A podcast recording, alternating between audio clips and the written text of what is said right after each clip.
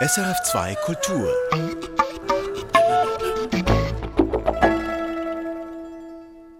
Zur heutigen Ausgabe des Religionsmagazins Blickpunkt begrüßt Beatrice Kern. Wassersparen im Namen des Herrn. Die christliche Stopp-Armut-Konferenz wirbt für das Lebensrecht auf Wasser und gibt praktische Tipps zum Wassersparen. Und dann hören wir, wie wohl Ulrich Zwingli einst geklungen haben muss. Ein Vorgeschmack. Die Liebe eifert nicht mit Verbunst. Die Liebe ist nicht wieder befzend, noch mühlich. Sie bleiet sich nicht, ist nicht unzüchtig, noch schamper, stellt sich nicht ungeschickt, sucht ihren Nutz nicht. Na, alles verstanden? Ja, und dann gibt es in unserem Magazin noch einen neuen Bischof, nämlich den von Chur, in unseren Religionsmeldungen der Woche. Das alles Themen in der kommenden halben Stunde.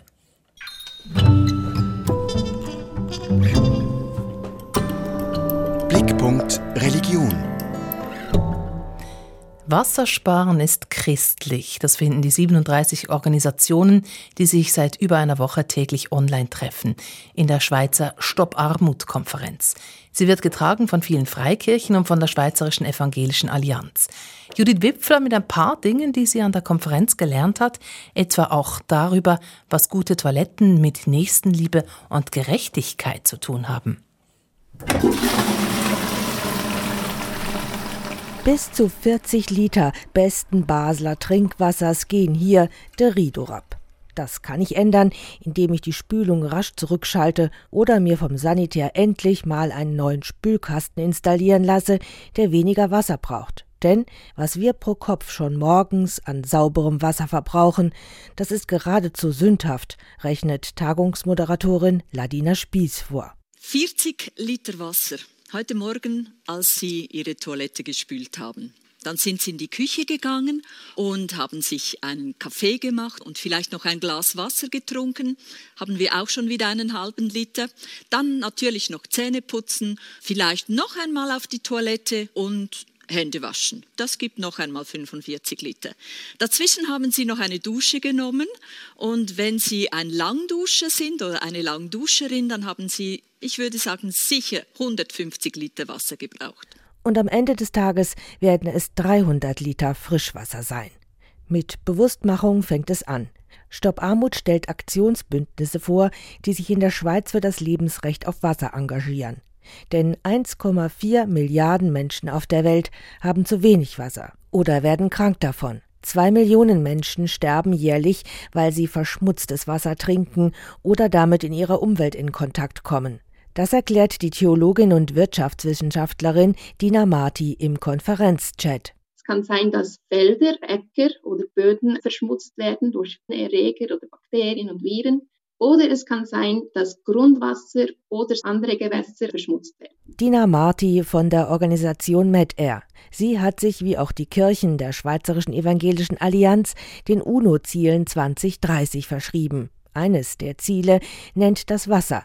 Es ist UNO-Ziel, dass alle Menschen bis 2030 ausreichend sauberes Wasser haben, dass die Wasserwirtschaft nachhaltig ist und dass es Sanitärversorgung für alle gibt womit wir wieder beim WC wären. Wie matchentscheidend Toiletten sind, macht mir diese Konferenz erst so richtig bewusst. Dabei geht es um Gesundheit, es geht um Bildung, es geht um gute Entwicklung, aber es geht auch um Menschenwürde. Es ist ein Skandal, dass immer noch vier von zehn Menschen keinen Zugang zu sicheren Toiletten haben. Es haben mehr Menschen ein Smartphone, ein Handy, als Zugang zu sicheren Toiletten. Daniela Terrassos vom christlichen Kinderhilfswerk Compassion erklärt auch gerade, warum sie immer von sauberen und sicheren Toiletten spricht. Sie müssen sicher sein, das heißt auch abschließbar. Sie sind idealerweise barrierefrei, auch für Menschen mit Behinderungen. Und es muss unbedingt eine Möglichkeit geben, sich die Hände zu waschen. Genau solche Toiletten stehen einem Viertel der Menschheit nicht zur Verfügung. Krankheiten und Seuchen, die sich so verbreiten, zerstören wiederum erfolgreiche Entwicklung. Menschen kommen aus dem Armutskreislauf nicht mehr heraus. Wirklich wegen mangelhafter WCs? Ja, sagt Daniela Terrassos. Das gibt die Gefahr von Infektionen für die Menschen Und die Infektionen wiederum, die führen zu hohen medizinischen Kosten, sie führen zu Erwerbsausfall, wenn die Menschen krank sind und nicht arbeiten gehen können. Sie führen zu schlechter Bildung, wenn die Kinder eben krank sind und nicht zur Schule gehen, bis hin zu Behinderung. Und das wiederum lässt die Menschen in der Armut bleiben oder verhindert aus der Armut herauskommen können. Und das gibt dann eben diesen Teufelskreis. Hier braucht es also eine Globalisierung fordert Stopp Armut, Globalisierung mit K.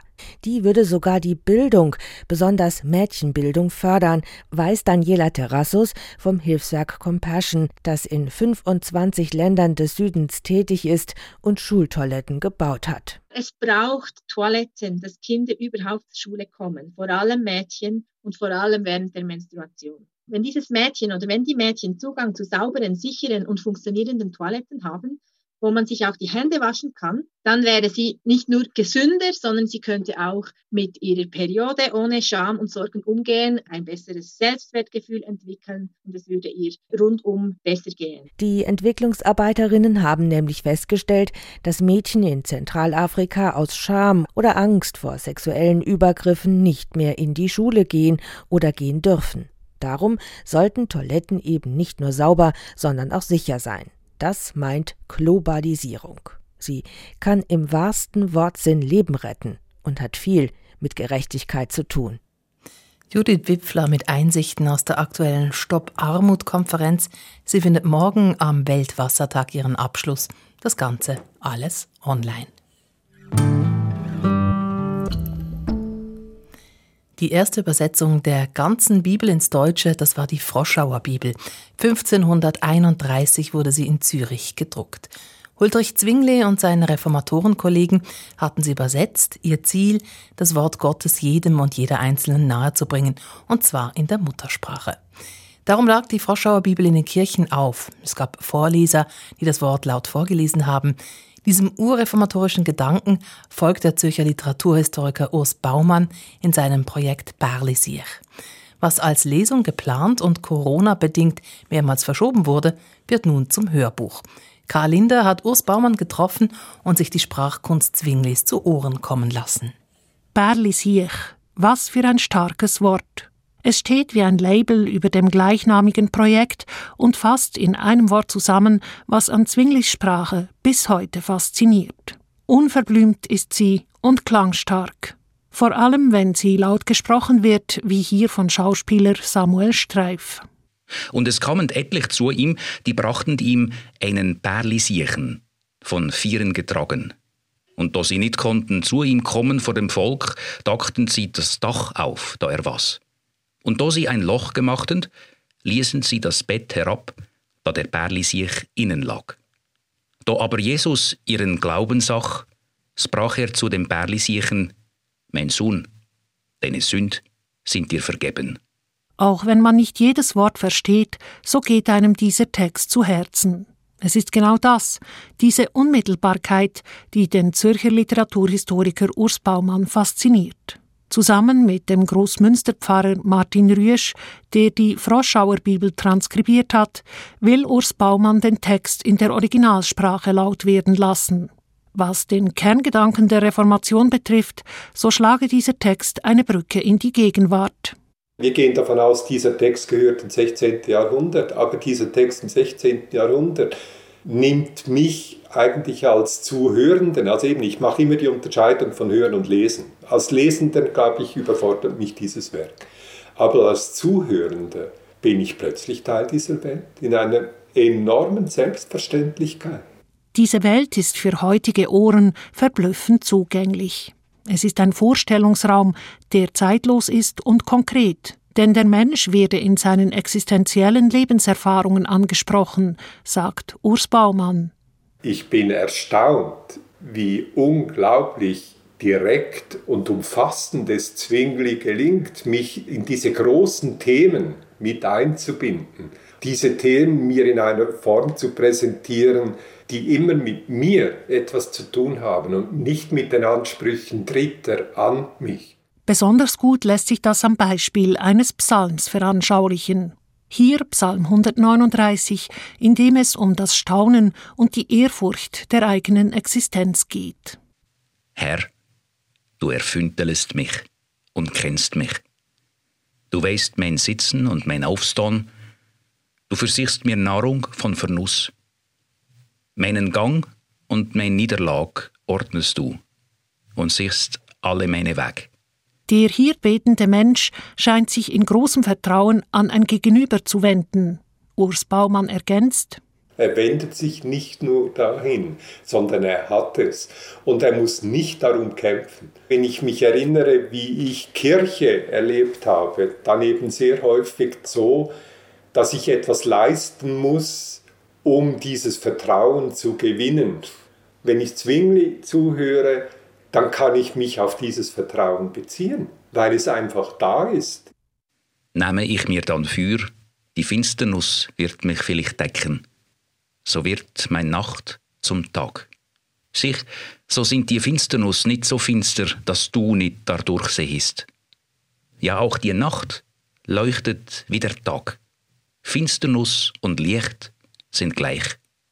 Die Finsternis als Komplementärraum des Lichts. Das eine ist ohne das andere nicht zu haben. So einfach und substanziell vermittelt das Zwingli. Durch den Klang der Sprache, durch Rhythmus und Sinnlichkeit. Für Literaturhistoriker Urs Baumann ist es dieser Zugang zur Bibel, der im Zentrum des Projekts Perlisiech steht.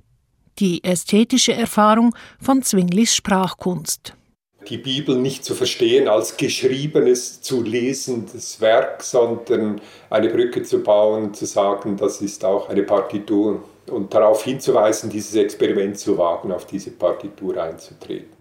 Das Experiment ist lanciert und wartet darauf, dass Menschen sich wieder versammeln können, um staunend mit offenen Ohren diesem eindrücklichen Werk zu lauschen. Karl Linder, offensichtlich ganz begeistert vom Projekt Perlisier, das die Sprache der Froschauer Bibel zu Gehör bringen will. Kein römischer Segen für homosexuelle Partnerschaften. Die Vatikanische Glaubenskongregation bekräftigt nochmals das Verbot, gleichgeschlechtliche Lebenspartnerschaften zu segnen. Das wirft Wellen. Opposition kommt nicht allein von Basisgruppen, sondern auch von Bischöfen aus Deutschland und der Schweiz. Judith Wipfler mit den Religionsmeldungen der Woche. Der Schweizerische Katholische Frauenbund lehnt das Diktum aus Rom entschieden ab und findet es diskriminierend. Auch gleichgeschlechtliche Lebenspartnerschaften sollten das Recht haben, sich im Gottesdienst segnen zu lassen. Von der Liebe Gottes dürfte niemand ausgeschlossen werden. In diesem Sinne widerspricht auch das Bistum St. Gallen der römischen Glaubenskongregation. Die Bistumsleitung schreibt, Zitat, mit ihrem Schreiben macht sich die Glaubenskongregation zur Kontrolleurin darüber, wen Gottes Segen erreichen darf oder eben nicht. Das ist unangemessen und falsch. Und das Bistum Basel will mit der Regenbogenpastoral weitermachen wie bisher. Denn, so Bischof Felix Gmür, die Sexualmoral seiner Kirche müsse sich dringend weiterentwickeln. In einer symbolträchtigen Messe wurde Joseph Maria Bonmain am Freitag zum Bischof von Chur geweiht. Drei Theologinnen in weißen Alben präsentierten im Altarraum die Ernennungsbulle des Papstes. An den geliebten Sohn Josef Maria Borme Gruß und apostolischen Segen. Bischof Bonmain hatte ausdrücklich gewünscht, dass Frauen in der Messe sprechen. Er hatte neben Priestern und Bischöfen auch Randständige eingeladen, Sexarbeiterinnen, Asylsuchende, Kranke. Das ganze Kirchenvolk sollte vertreten sein. Am Schluss kniete der neue Bischof vor der Gemeinde und erbat deren Segen. In seiner kurzen Ansprache wünschte sich Bischof Joseph Maria zuerst einen menschenfreundlicheren Umgangston. Jede Frau und jeder Mann ist kostbar und eine Botschaft Gottes. Jeder Mann, jede Frau. Andere zu provozieren, anzugreifen, zu verletzen, lieblos oder respektlos zu behandeln, ist nicht christlich. Und richtig leidenschaftlich wurde der in Spanien aufgewachsene Jurassier, als es um seine Vorstellung von Kirche sein ging. Den Aufbruch wagen, hinausgehen, uscire, wie Papst Franziskus so gerne betont. Schließt euch mir an, bitte. Die Menschen draußen möchten von uns hören und an uns sehen, dass Gott jeder Mensch liebt, immer dass er uns glücklich will, dass er uns ein ewiges Zuhause bereitet hat. Institutionen und Strukturen interessieren sie nicht. Bischof Joseph Maria Bonmain. Er ist auch Gast in der aktuellen Ausgabe der Samstagsrundschau, zu hören auf srf.ch/audio. Im Namen Gottes des Allmächtigen. Das solle aus unserer Verfassung gestrichen werden, fordert SP-Nationalrat Fabian Molina. Er findet, dass dieser Vorsatz in der Präambel anmaßend sei und Theokratie Vorschub leiste. Absurd findet das EVP-Präsidentin Marianne Streif. Die Präambel sichere im Gegenteil, dass sich unsere Gesellschaft stetig auf die gemeinsamen Werte besinne. Dazu gehörten die Menschenrechte mit ihrem Fundament im christlichen Humanismus. Dem pflichtet auch die EDU bei. 100 Nationalrätinnen und Nationalräte wollen eine offizielle nationale Gedenkstätte für den Holocaust, möglichst in Bundesbern. Aktuell gibt es gerade zwei Motionen, die das fordern. Im Ständerat eine von SP-Politiker Daniel Josic und im Nationalrat eine von Alfred Heer, SVP. Angeregt wird eine solche Gedenkstätte schon seit Jahren von Auslandsschweizer Organisationen. Heute wissen wir von rund 1000 Schweizerinnen und Schweizern, die in deutschen Konzentrationslagern litten. 450 Menschen überlebten das nicht. Ihnen gewidmet sind in der Schweiz bis anhin nur private und lokale Denkmäler.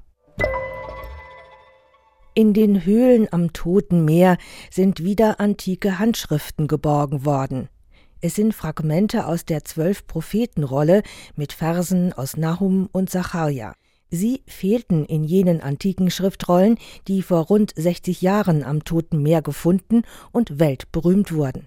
Die Forschenden mussten sich dafür tief abseilen in die schwer zugänglichen Schluchten der judäischen Wüste, in die Wadis. In einer Höhle fanden sie jetzt auch den wohl ältesten Korb der Welt, gut 10.000 Jahre alt, sowie eine mumifizierte Mädchenleiche, die dort über 6000 Jahre lang in eine Decke eingewickelt lag.